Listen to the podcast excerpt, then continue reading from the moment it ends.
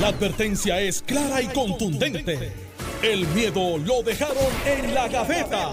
Le, le estás dando play al podcast de Sin, miedo, de Noti1630. Acaba de aterrizar en el estacionamiento de un horario. El senador Carmelo Río. Saludos. Buenos días. Buenos días, tía Ale. Buenos días, Alejandro. Como aterrizamos, pues, eh, al llegar a Puerto Rico, Ah, Hay- aplaudió hay y que todo. aplaudir, hay que aplaudir. Aplaudió y todo. Te voy a decir, esa, esa, eh, yo no he visto eso en ninguna parte del mundo donde tú llegues y la gente aplauda cuando aterrizan. Yo si fuera piloto me sentiría ofendido como que ustedes pensaban que no iba a llegar. Pero es el orgullo de mucha gente que regresa a Puerto Rico. Ya, como yo que- casi no, es muy poco las veces que, yo he- que hemos aterrizado aquí, o sea, y, y han aplaudido.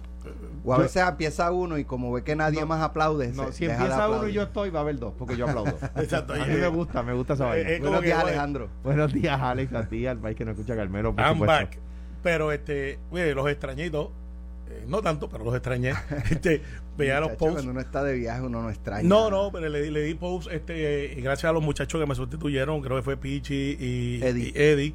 Gracias eh, por estarle pinch hitter, para que ustedes vean que no es fácil vivir en el trópico. Para los que critican, yo estoy todos los días con Alejandro aquí, imagínense ustedes que van dos o tres días nada más. Pero que Alejandro se ha vuelto muy bien. Saludos a Jorge Colbert, este, que hizo el trabajo por mí cuando yo estaba afuera. eh, porque sí vi el videito de Alejandro saludando a Jorge Colbert hace dos días atrás. Yo saludo. El de aquí. Ah, Sí, el de- que no, obviamente. Eh, No, y- a, y a Jesús, que ahí se metieron en, una, Ajá, en, una, en un le sacó ahí la, la, la correa ahí. Ellos, Una lo- de café, los una los, dos, los saben que los quiero. Sí, entonces, pero eh, Alejandro le dijo, a mí me duele más que a ti. ¿Te acuerdas cuando te decían eso? Ajá, sí, eso Sí. no- Bueno, sí, todo, sí, todo eso fue verdad. precisamente una discusión por el plan de ajuste fiscal Así del es. gobierno de Puerto Rico. Ayer, precisamente, hubo una reunión de la Junta con el gobernador. Eh, no Yo estaba si ahí. estuvo, el presidente de la Cámara estuvo. Estuvo este presidente de la Cámara con su equipo económico, estuvo en Gobernador. representación de José Luis, estuvo Zaragoza, estuvo varios asesores del Bueno. presidente del Senado, estuvo yo, eh, estuvo Johnny, estuvo Gaby, eh, Tommy estaba fuera de Puerto Rico, creo que llegaba hoy. Eh, así que estuvo representado. Pero tenía señal de teléfono, Tomás Rivera. no, pero era, era, era presencial, este, solamente habían dos personas no, por. no lo digo por eso. No, pero era presencial. Eh, y estuvo todos los miembros de la Junta excepto uno. Excepto uno. Así que fue como que un una reunión necesaria eh, para delinear el lenguaje final de cómo quería reestructurado el, el plan. Bueno, pero eh, la Junta hizo y llegó con su wish list y dijo, esto es lo que nosotros queremos que, que esté incluido en lo que se vaya a aprobar finalmente en la Cámara de Representantes y el Senado de Puerto Rico. Sin embargo, eh, el gobernador dijo que ya con eso que se discutió ayer están a ley de un empujoncito Sí. eh, para que sea aprobado, pero eh, el presidente del Senado ayer me parece que fue, después de la reunión, publicó un buenos, Buenas tardes Puerto Rico.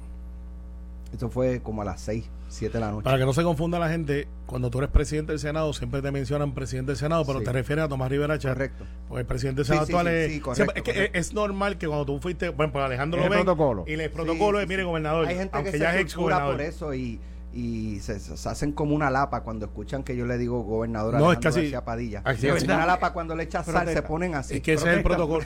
E- ese es el protocolo. Ay. Pero pues, pues, usted le dice ex gobernador, yo le digo ex gobernador, le digo gobernador. No, pero se le, dice, anyway, se le dice gobernador y ya, este, así que se le dice. a Batia yo le he dicho presidente Díganme Alejandro. Senado, si a me- Tomás le digo A presidente mí me, del me- Senado. desde que nací me dicen Alejandro. Pues, no, te, no- no te podemos decir la otra. Tito. Agapito. Sí. Eso, pues, eh, eso es de AGP. pues, si eso a mí no me Saludos, molesta. saludos a David Colón, que fue el que acuñó esa frase. Sí, para Dávila yo pasé de ser Alejandro Magno, que así me decía, cuando yo estaba en DACO, a cuando me postulé popular, y pues, ahora soy el diablo. ¡El diablo! Mira, Pero, pero a veces tiene, tiene que aceptar Dice- que le quedó bien. pero Pues escucha, claro. dice, mira, escucha lo que dice Tomás Rivera Chat. Dice, buenas tardes, Puerto leí. Rico. En la reunión de hoy, la Junta de Control Fiscal propuso enmiendas sustanciales a la versión aprobada por el Senado del PC 1003. Eliminan el lenguaje que garantiza cero recorte a las pensiones. Eliminan fondos para la UPR, municipios y otros proyectos importantes. Es sencillo. Ahora Puerto Rico podrá saber qué legislador trabaja para la Junta y cuál trabaja para los puertorriqueños. Si la mayoría popular acepta las enmiendas de la Junta, yo le voto en contra al PC 1003. Y yo me imagino ya con esto Carmelo va a votarle en contra. Bueno, porque, pues, pues, si me porque preguntan, no, Carmelo aquí. estaría trabajando para la Junta. Y el ¿verdad? gobernador también. Y el Pues, gobernador estaría trabajando para la Junta. Pues no tienes que imaginarte, tú me preguntas a mí y yo estoy aquí y, no- y, y- sacamos la imaginación del medio.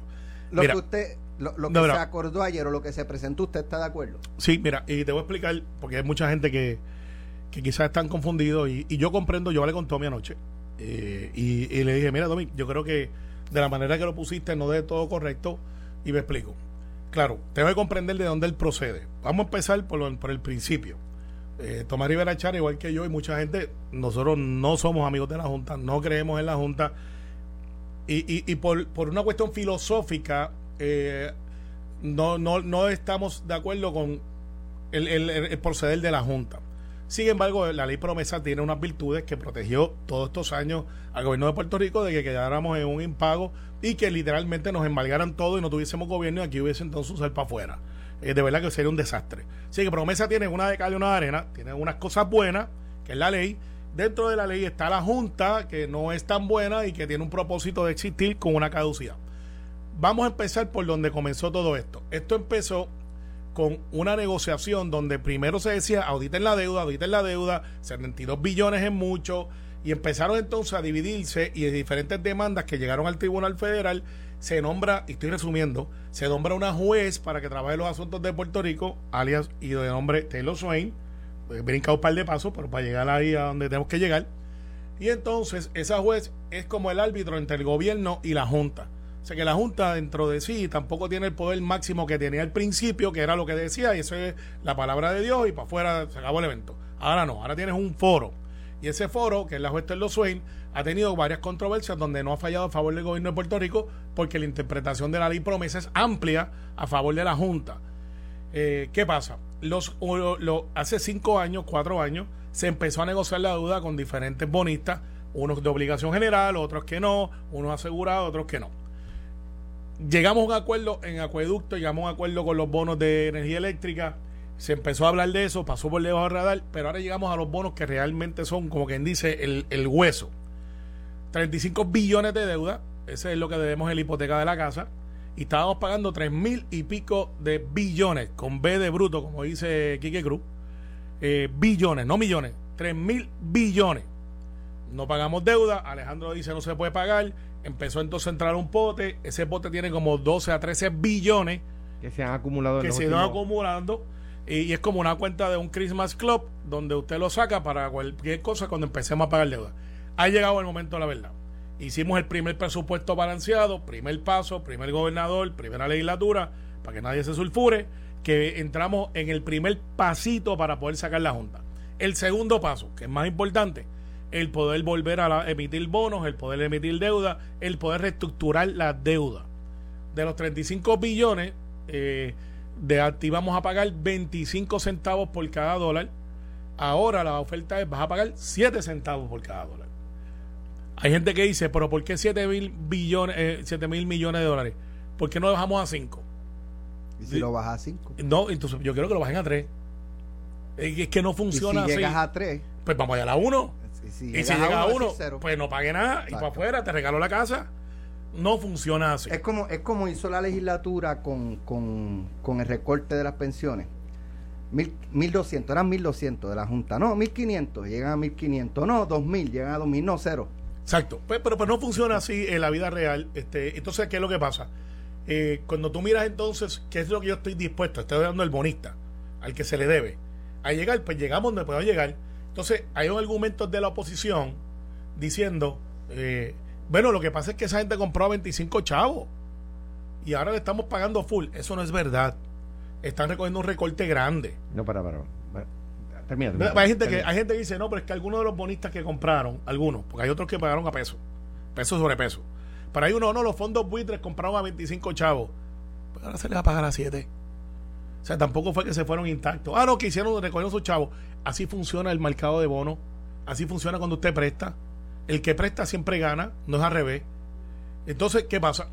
Llegamos al punto donde tenemos que eh, decidir si vamos a pagar la deuda o si lo vamos a dejar donde la juez, que la juez puede virarse para atrás y decir, como ha hecho los otros cuatro casos, pues mire, no hubo acuerdo, vamos a recortar las pensiones al 8.5, A a todo el mundo. A todo el mundo, o, Ah, o o- puede ser menos a todo el mundo, puede ser más a todo el mundo, Todo puede, puede ser ser, más a un di que grupo eso, para terminar, porque- no, no se sabe. Para terminar, eso es una caja de Pandora o una caja de Cracker Jack. Tú, no, tú metes la mano y no sabes qué sorpresa te va a llegar. Y ahora vamos con esto para que Alejandro pueda entonces entrar ahora.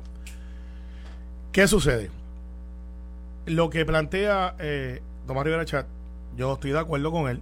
Él sí trajo una enmienda, que es su enmienda, y por eso lo comprendo, que él decía, para que tú puedas hacer la emisión de bono, tienes que garantizarme de que ya estaba garantizado en, la ley y lo dice. No va a haber recorte de pensiones, lo dice, lo dice. Pero si tú me recortas la pensión porque la juez en su discreción dice, vamos a recortar pensiones, pues se cae la emisión de bono. Yo estoy de acuerdo con esa, con esa enmienda. Pero esa enmienda está disponible ahora mismo, no lo está. Entonces, ¿qué es lo próximo mejor? Entonces, algunos que dicen, ah, pero si hacemos eso y votamos, entonces estamos jugando una rueda rusa. No, porque la juez tampoco es que tiene un equipo económico detrás de ella que está diciendo lo que hay. O sea, la juez está interpretando los acuerdos en los cuales los bonistas están de acuerdo, el gobierno de Puerto Rico está de acuerdo, por ley hay que hacerlo, por eso es que tienen que hacerlo en la legislatura, porque la Junta no puede emitir deuda. Ok, mira. Y, y ahí lo dejo para que Alejandro entonces lo coja, porque si no, puedo hablarle una hora y, Este tema es, se es, gigante. Mira, varias cosas. Número uno, para hacer un pequeño trasfondo, ¿verdad? Y, y con un tema tan denso. La, la, la deuda de Puerto Rico eh, eh, se- eh, es como la hipoteca de la casa en términos de que usted coge prestado contra bienes del país, ¿verdad? En lo que no se parece a la hipoteca de su casa es que la hipoteca de su casa tiene todos los meses el mismo pago, ¿verdad? Excepto unos préstamos que venían que se llamaban balloon, ¿se acuerdan? Sí, los de cinco años. Eso no se recuerda, eso no, no- yo no lo recuerdo, como, da- como secretario de DACO nunca los recomendé, pero anyway. Eso era un error, es verdad. Eh, pero la, la, así es la deuda del país. ¿Por qué? Bueno, porque depende cuándo se vence el pagaré, se empieza a pagar. Unos gobernadores en este siglo, no mm, mencionarlos, no, para, para no andar criticando, hicieron una cosa que se llama scoop and toss, que es que cogían la deuda que se les vencía en su cuatrenio y la mandaban para el próximo cuatrenio. ¿Ok? Scoop and toss es como cuando usted coge una pala y coge así un poco de cemento, ¿verdad? Y la lo tira un poquito para adelante. Eso es scoop and toss. Pues ellos cogían con la pala, cogían el préstamo que se les vencía y lo tiraban para el próximo cuatrenio. ¿Eso qué hacía? Subir el interés, ¿verdad? Patear la lata. patear la lata. Entonces, ¿qué pasa? Eh, en vez de recogerla, ¿qué pasa? La deuda de Puerto Rico, que en un momento estaba en unos márgenes controlados, empezó a descontrolarse, empezó a subir los pagares. Este año, no es que llevábamos pagando tres mil y pico de millones todos los años. Cuando yo declaro la deuda impagable, es que digo, no, no, está, no es pagable según pactada, recordarán. ¿Por qué? Porque de repente venía una cuesta súper empinada que Puerto Rico no iba a poder pagar. Por ejemplo, el año 2022 pagaríamos tres mil y pico de millones, cuando el presupuesto de Puerto Rico no llegaba a 10 mil millones. ¿Verdad? Más de una tercera parte del presupuesto iba a ir para pagar deuda. ¿Verdad? Entonces, pues eso había, hubiera habido que, que despedir empleados públicos, cerrar la agencia, eh, eh, eh, no, había, no hubiera habido para, para subsidiar la Autoridad de Energía Eléctrica. Por eso en Detroit, de cada cinco postes prendían uno. ¿Por qué? Porque no podían generar la energía que la ciudad necesitaba. No podían pagar la energía que la ciudad necesitaba. ¿Verdad? ¿ok? ¿Qué pasa? A mi juicio, dos errores en el camino principales. Yo cometí algunos, todo el mundo cometió, pero dos principales que, que afectan el día de hoy. Número uno, el, el plan fiscal del 2017. Ese plan fiscal eh, eh, aceptaba, incluía el recorte de las pensiones. ¿Cuál es el problema ahora? Que aquí está lo que a mí me preocupa, que, poca gente ha dicho de lo que, de lo que yo sepa nadie, pero que, que de lo que, de la carta de la Junta. Y es que lo decida la juez. Ah, no, perdóname. ¿Quién me lo dijo a mí? Alex Delgado. Alex Delgado. ¿Por qué? Porque Alex Delgado dice el viernes pasado aquí en Noti1. ¿Cuándo la, co- la, la, la carta, cuando emite la carta la Junta? Ajá. Justo después de que la juez declarara inconstitucional la ley de retiro digno. ¿Y qué le dice la Junta al, al gobierno de Puerto Rico? Está bien, mire, yo acepto todo lo que ustedes están diciendo, pero que la juez decida. Pues si ya saben lo que la juez piensa. Esa es la Más o posición. menos eso, la- por lo menos aumenta las probabilidades de que vaya alineado con las posturas de la Junta. De la, de exactamente. Aumenta las probabilidades que el gobierno y la Junta van juntos. Explicarle a Carmelo porque no está. Lo que pasa es que el, eh, cuando la Junta, mi planteamiento es que cuando la Junta eh, alza las manos, ¿verdad? Como Sí, dice, no, no, no, no va a haber recorte "Ok, de pensiones. No, tengo, vamos, vamos a dejar las pensiones. Ustedes quieren hacer recorte, pónganse recorte ahí. Siempre y cuando las puedas o sea, pagar. Hay, hay un caveat ahí. Y, y eh, ok, siempre y cuando las puedas pagar. Porque es el ¿verdad? argumento de Pedro ¿Qué Pelici, pasó yo las el puedo día pagar. antes de esa carta? Sí, la ley La 80. Junta se limpió la ley de retiro digno. Y mi planteamiento es, es que pareciera ser que la Junta dice, ya esto nos da un indicio por dónde va la, la, La jueza. la jueza, porque la jueza elimina la ley de retiro digno, ese no es compatible con el plan fiscal. Fiscal, exacto. Entonces, ¿qué pasa? Pagar cero recortes a las pensiones y todo lo que están pidiendo, ¿va acorde con el plan fis- eh, fiscal? Da-. Si la respuesta es no necesariamente, pues es casi seguro que va a ser la jueza la que va a decir, esto como la ley de retiro digno tampoco eh, va acorde con el plan fiscal, por lo tanto, no pero, va a ser pero- pero en la de retiro digno hay una diferencia. La Junta siempre la combatió. Por eso, eso es lo que dice lo que Ahora no está combatiendo. Por eso ya viendo, ya viendo por dónde va la jueza, para que yo Ah, voy ah, a ah. seguir, para que yo voy a seguir Para en que una yo voy a hacer con la el legislatura, malo. si la-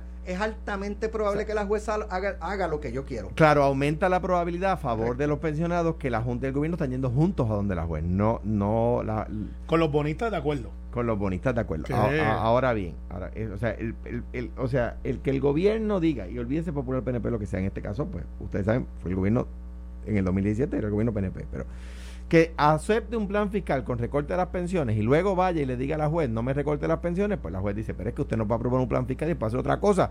Ese es el problema del país, que por muchos sí, por muchas décadas estuvo aprobando presupuestos y después iba contra el presupuesto y tenía que emitir deuda, ¿verdad? Bien.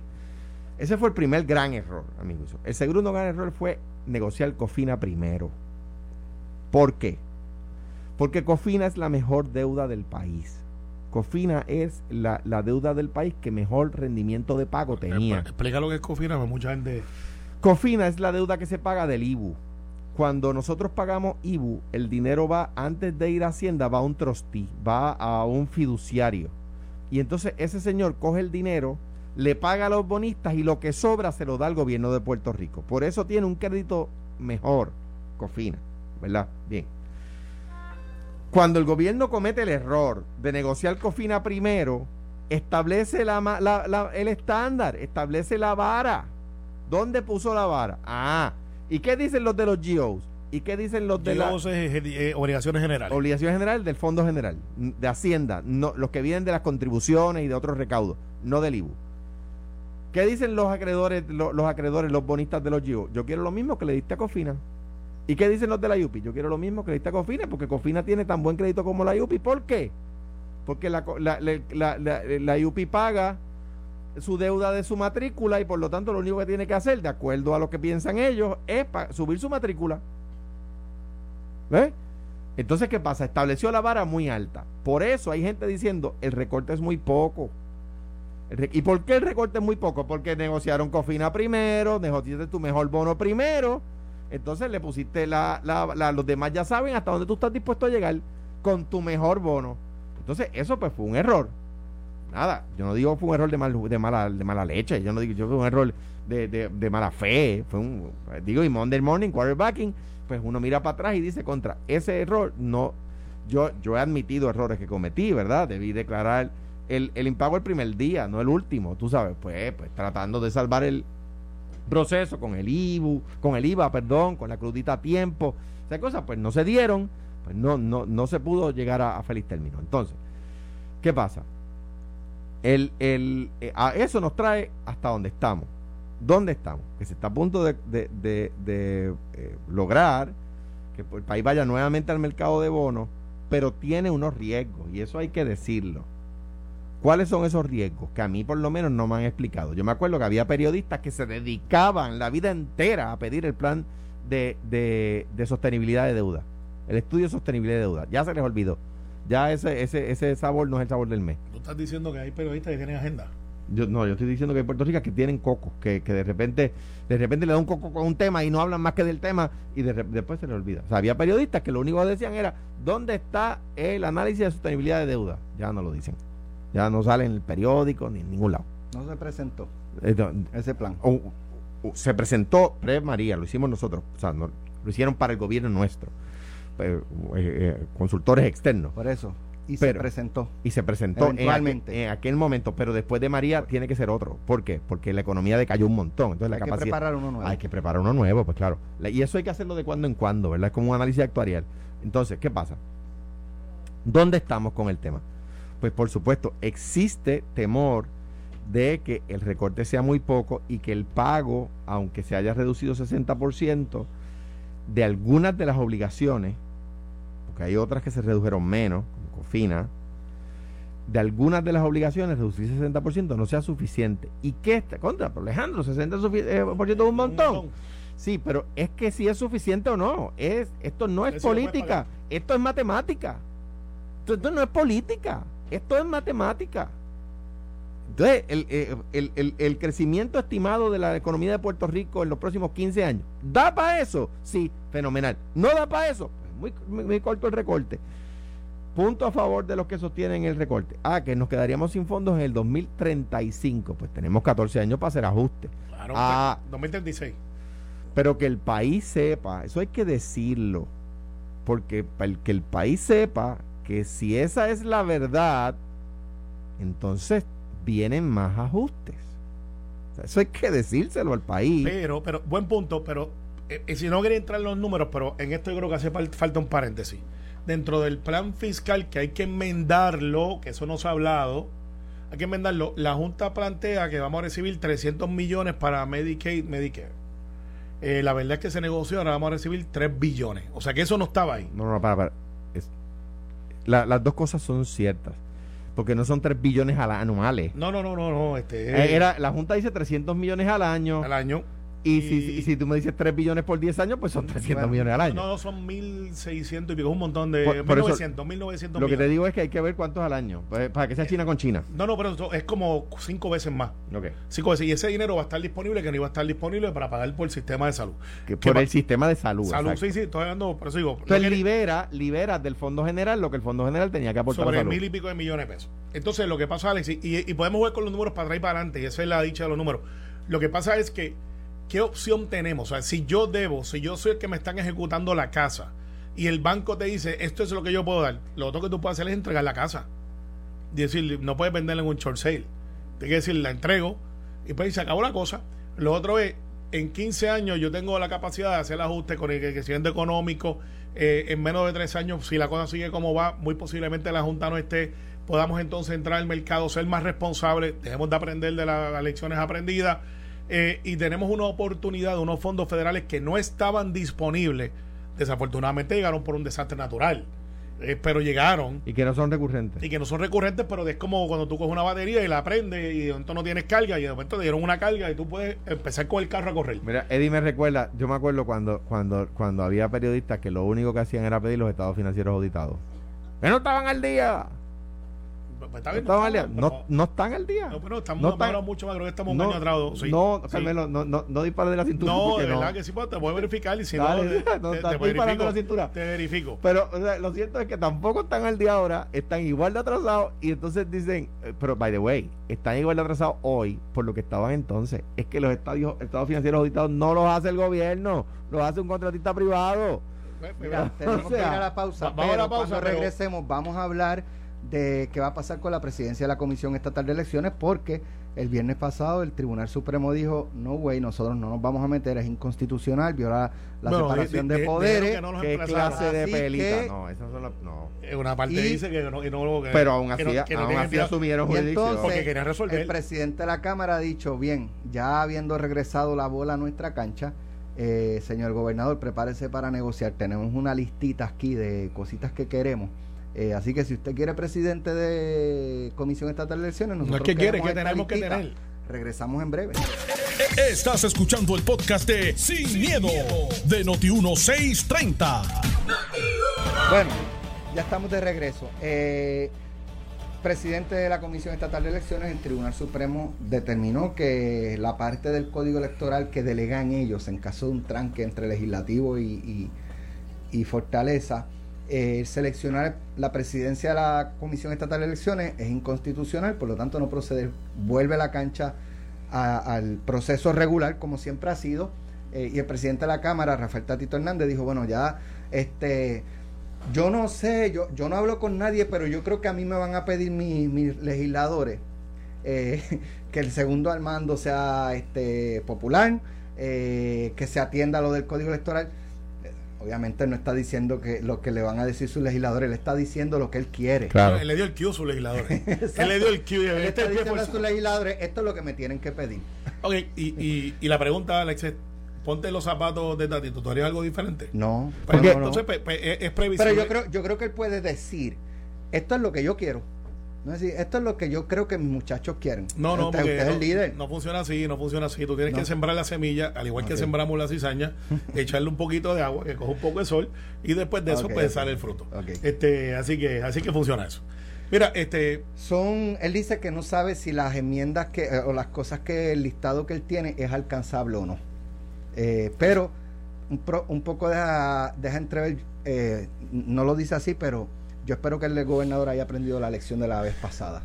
Aquí no comemos. esa parte no lo dijo. No lo dijo, yo estoy diciendo que no, No, lo dijo así, no, pero- pero él entre líneas, eh, cuando él dice, ya sabe cómo trabaja esta delegación. Bueno. ¿Qué le está diciendo? Se- Ya sembrando, te metimos el correo solo otra vez, más vale que te pongas para tu Ah, número. Ponte para tu número. ah, Mira, a ver. Hablando de la cizaña y de sembrarla, y echarle agua y que coja Pero sol. eso no es lo que él quiere decir. echa, No, no, no, le- eso es lo que echa él quiere 20, decir. 20 El abono, 20, y toda la 20, cosa le echa este. Este es lo que echa 2020 y compra la, la, la, la, la estaquita que tú le metes al lado de la flor.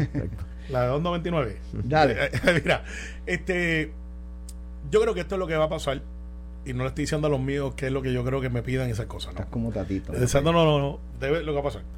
Esto no es nuevo, había una oferta anterior de parte de José Luis Dalmau de que, mira, que era un balance, déjame someterte este, varios nombres para que los consideres en el segundo en mano. Por lo general, la Comisión Estatal de Elecciones, que todo el mundo se jacta diciendo que, que ahí siempre tiene que ser por consenso, la historia dice otra cosa. El Partido Popular pide consenso, en un momento que tuvieron ellos para el consenso, no se llegó a un consenso, el PNP le pidieron consenso, hubo un momento de nuevo consenso y como quiera eligieron. Así es la historia, como es, rojo y azules, sin miedo. Yo creo que en este momento lo que va a pasar es que sí va a haber un- algún acuerdo, porque no podemos quedar sin presidente o presidenta. Eh, posiblemente eh, haya una lista que puede ser los mismos que estaban, porque nunca se descartaron. No se puede actuar sobre esos mismos porque ya esos ya pasaron. Eso no los descalifica. El gobernador puede virar y decir, ustedes no actuaron sobre esto, no están descalificados. Yo eh, los resometo. eso lo resometo. O puede hacer otra cosa. O puede haber una reunión y puede haber y dice, pues mira, eh, estos son los nombres que me gustaría considerar en una terna para el segundo y escoge de ahí. Eso puede pasar. Si va a pasar, no sé. ¿Qué es lo que sí va a haber cambios? En el código electoral, yo creo que ha ido variando el discurso de que hay que eliminarlo. Ahora lo que hablan es, vamos a enmendarlo. ¿Y dónde quieren enmendar? En el voto adelantado o el voto por correo. Lo demás del código, fíjate que ya no están diciendo, mira, que con esto gana, con esto pierda. Porque el efecto del código es ampliar la base electoral. Es que haya más gente participando.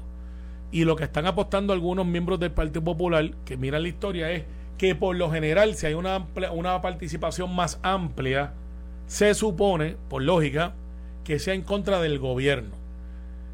Históricamente ha sido así.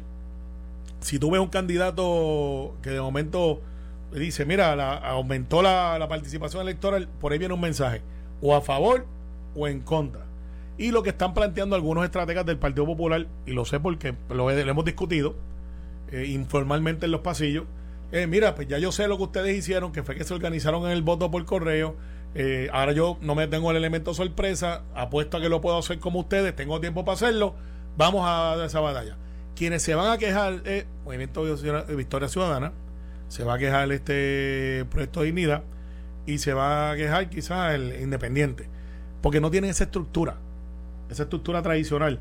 El PIB no tiene la gente, pero tiene la estructura para hacerlo.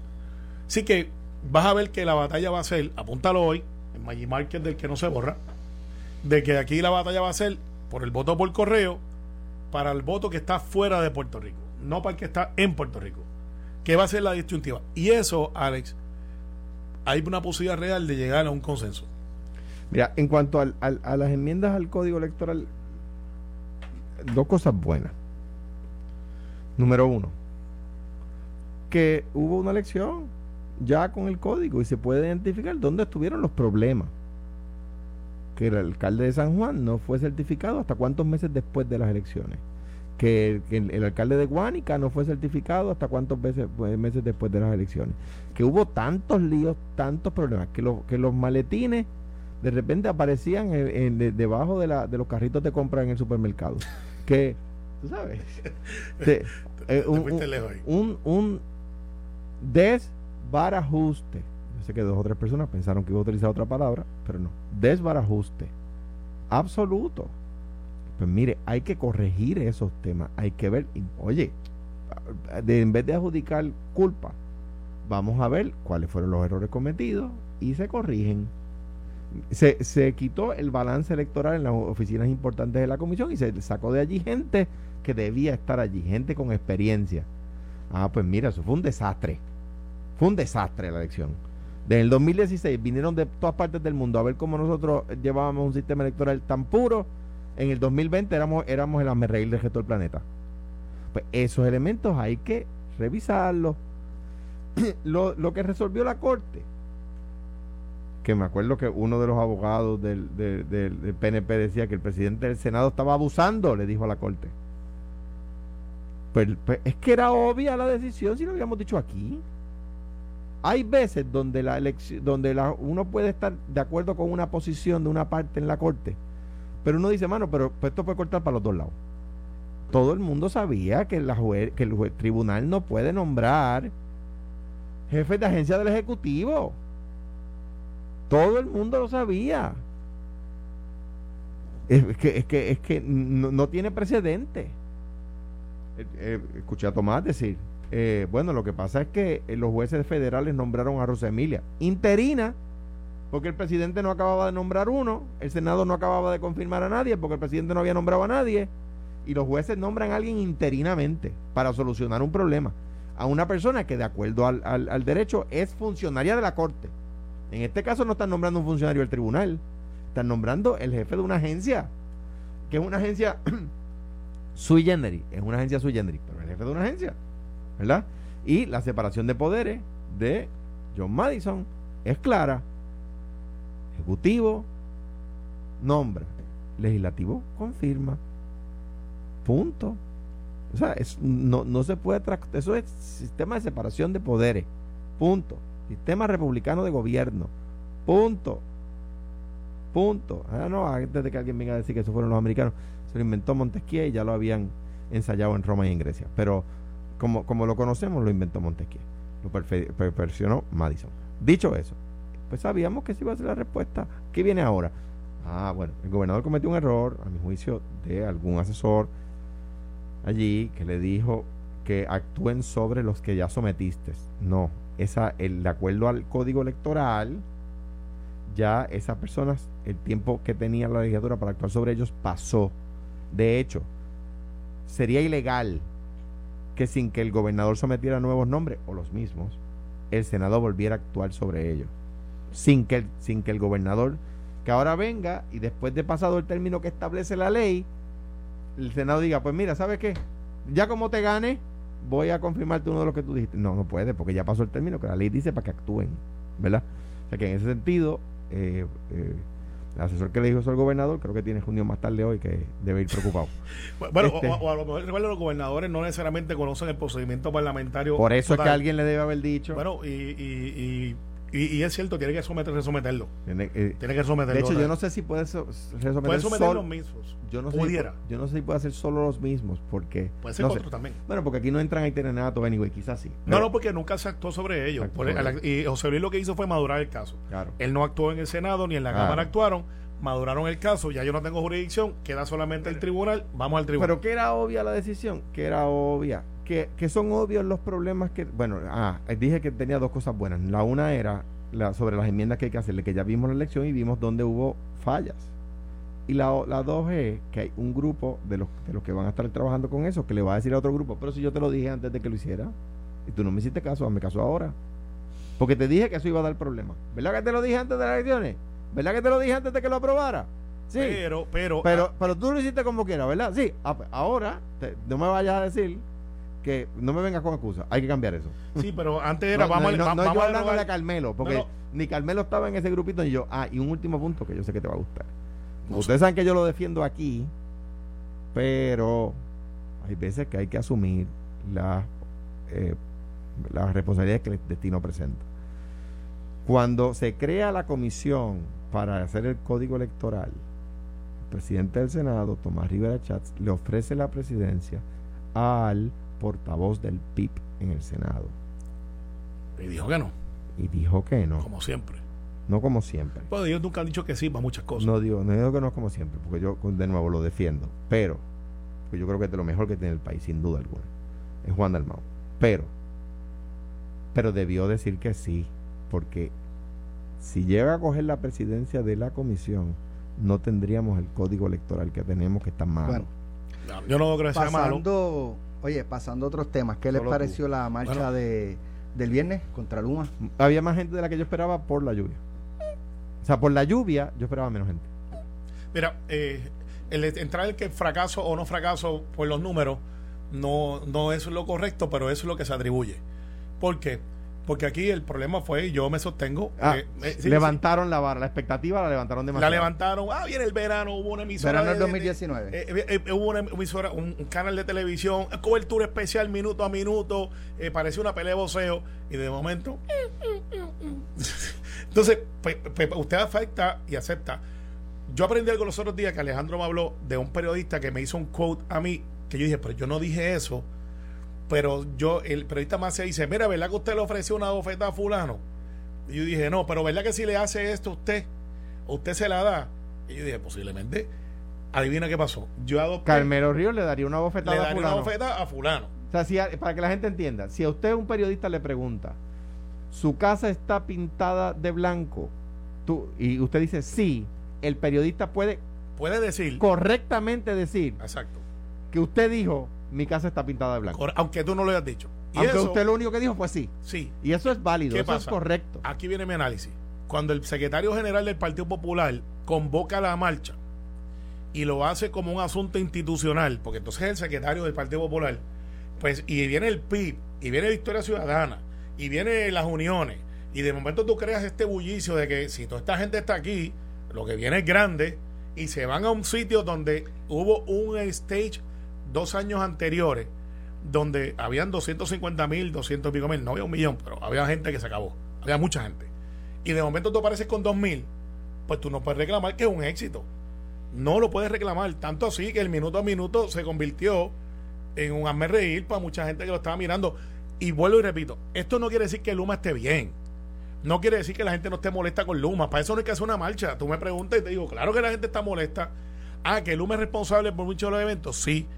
Hay otros que no. Porque la generación no la hace Luma. Pero eso lo podemos explicar 20 veces y hay gente que no está lista para esa conversación. Ah, que Luma ha sido negligente en sus comunicaciones. Pero aquí Y- en Josué, aquí en Josué no le echa la culpa de los apagones recientes. Ah, a Luma. Entonces, Entonces, ¿qué pasa Lu- cuando- eh, entonces ¿qué pasa? Entonces Luma Bueno, pero la eso fue una vez habiendo superado la, la crisis de la generación, ¿sí? Sí, Eso sí, fue la sí. semana pasada. La semana Ajá, pasada, exacto. sí. Lo que Que- yo creo es que lo que tú dices, que Luma tiene el deber de... de, ser más proactivo. Y creo que cuando tú miras los números, yo los estoy mirando todos los días. Vuelvo y repito, yo no trabajo para Luma, no tengo ningún, fa- ningún familiar ahí. Me importa tres pepinos más allá que no sea que me cobren menos por la luz y que tenga luz todo el tiempo. Luma, al día de hoy, tiene mejores números para efectos de gente sin luz de lo que por lo general tenemos. Pero se ha creado una concepción que ellos mismos han ganado, by the way, de que aquí las cosas están peores. Pues, ¿lo están o no lo están? Juzgue usted. Pero la marcha, eh, para efectos de lo que yo planteé, al Partido Popular traerla como el partido más grande, porque Victoria Ciudadana y el PIB, pues sí, siempre están ahí, pero pero no no no son no son este, conocidos por traer miles y miles y miles a una marcha. El Partido Popular te puede mover 5 mil, 10 mil personas fácilmente. Ah, Hicieron eso, fracasaron. Pues la, aunque no, no fue una marcha del Partido Popular, ciertamente no pueden reclamar que movimos toda la gente. Y eso es lo que yo planteo que fue el fracaso de la marcha. El mensaje no llegó, lo hicieron mal. Yo me hubiese, ahora digo dice Alejandro, si me hubiesen preguntado a mí, yo los meto frente a las oficinas de Luma. No los metan en la- ahí meten dos mil personas, que fue lo que metieron. No llegaron a dos mil, pero ponle dos mil con el IVA o con el IVA. Ponle que son dos mil. Los meten frente allí de Luma y le dicen, no estamos contra ustedes. Y tú vas a ver la foto, linda. Hay dos mil como quiera. Yo creo que hay buenas fotos, yo creo que hay buenas, vi- hay buenos visuales eh, de la de la marcha. De nuevo, eh, cuando yo escuché los truenos y la, literalmente, los, yo estaba en mi oficina y eh, en, mi- en la- en la- algunos edificios de Atorrey le dijeron a los empleados a las 2 el edificio cierra, se puede quedar el que quiera, pero a las 2 la administración, ¿verdad? Cierra, necesitan Por la marcha. tarjeta- Por la Pero el marcha. Capitolio cerrado a las 12 Y para que se cuando yo empecé a escuchar truenos, y yo dije, uh, aquí pues esto. Sí, Alejandro, Pero, pero, el verano del 19 cayó hay- peor. la mejor foto El del verano del megaguacero. 19 fue cuando una se foto emblemática de unos jóvenes con la bandera. Sí, es que debajo esa de es la la foto. Se Eh, eh, de- anticipaba debajo de la lluvia. gente fue. Claro, así que mire. Yo, la- yo creo que era más a lo mejor un viernes contra el, happy hour. eh, no, como que pero mira, Alex, vamos a decir las cosas No, y, como que son. no- y que, y que, y que, y Viernes que- cinco de la y que las tarde. circunstancias del verano del 19 fueron. Mira, Sí. vamos a decir las cosas como son. Yo creo que la gente tiene la información. Esto no es el verano del 19. Trataron de crear esa expectativa. Eh, hubo un canal Fíjate. de televisión que se, se barrieron en la curva, Fíjate, como decía mi amiga. Ritza. En el, la 2000, Escuela de Derecho, en el Williams. 2019 había un reclamo de. Decía, se barrieron en la curva. Había un reclamo en el 2019 de, de que saliera Ricardo Rosselló de la gobernación. Esa era, esa Y los detonantes estaban ahí. Y lo, había detonantes. Había muchos detonantes. Eh, y, y en este caso, quizás los detonantes todavía, no sé, quizás hay mucha gente que dice, contra, Lu- como tú dices, Carmelo, Luma no está bien, no lo está haciendo bien, pero al mismo tiempo también, como decía Jennifer González, eh, que ella dice que la marcha fue política, dice, Ese fue el gente- problema. Esta gente eh, de Luma, a los cuales ella no ha defendido públicamente, dice, pero caramba, llevan tres meses. Sí, entonces, meses. entonces, por O sea, ejemplo, tú o sea, no mira, puedes resolverlo. Yo veo la gente de Culebra que había una gente que llevaba 15 años sin luz. Le pusieron luz. Pues, pues eso, ok, un logro paloma. Pues no, debe que ser lo que tienen que hacer. Y al igual que entonces tú ves un montón de cosas que se vienen arrastrando y al final del día. Mira, eh, eh, eh, ahora, en cuanto a ese punto, quiero añadir algo, bien brevemente. Sí, la, la marcha del verano del 19, en lo, el tema del verano del 19, no era el, había populares, había independentistas, había PNP había también. PNP, había de todo. Pero la consigna no era la pava, ni la palma, ni la cruz blanca sobre el fondo verde. Entonces, ¿qué pasa? Si tú vas a, si yo voy a una marcha donde el que va al frente o uno de los de los que va al de, eh, independencia ahora, eh, dañaste pues, la marcha. pues yo digo, mano, pues yo, yo no puedo. Pues yo no estoy porque, ahí. porque yo, yo no, no, no ¿verdad? No estoy de acuerdo con que esa sea la alternativa. No, no, esa, esa es la alternativa que esa persona con todo derecho sugiere. Pero si la marcha es una marcha pro independencia, pues no es una marcha Mira, de yo le digo a ellos los Johnny Walkers, porque son siempre están caminando. Este, tú sabes que es lo. y hay gente que camina porque le gusta caminar, le gusta marchar y ven una oportunidad para expresarse sobre hechos que no son los que están ahí, pero ven uno- un foco que dicen, pues yo no puedo convocar a toda esta gente, pero yo estoy aquí y hago mi mensaje. Mira, eh, Y lo logran. tenemos que irnos eh, en Exacto. breve, pero eh, hoy a las 6 de la tarde, para las personas que conocen, pues a, a quien en vida fuera el licenciado José eh, eh, Aparicio, eh, esta tarde a las 6 de la, de la tarde habrá una misa en, En Santa la iglesia Teresita. Santa Teresita.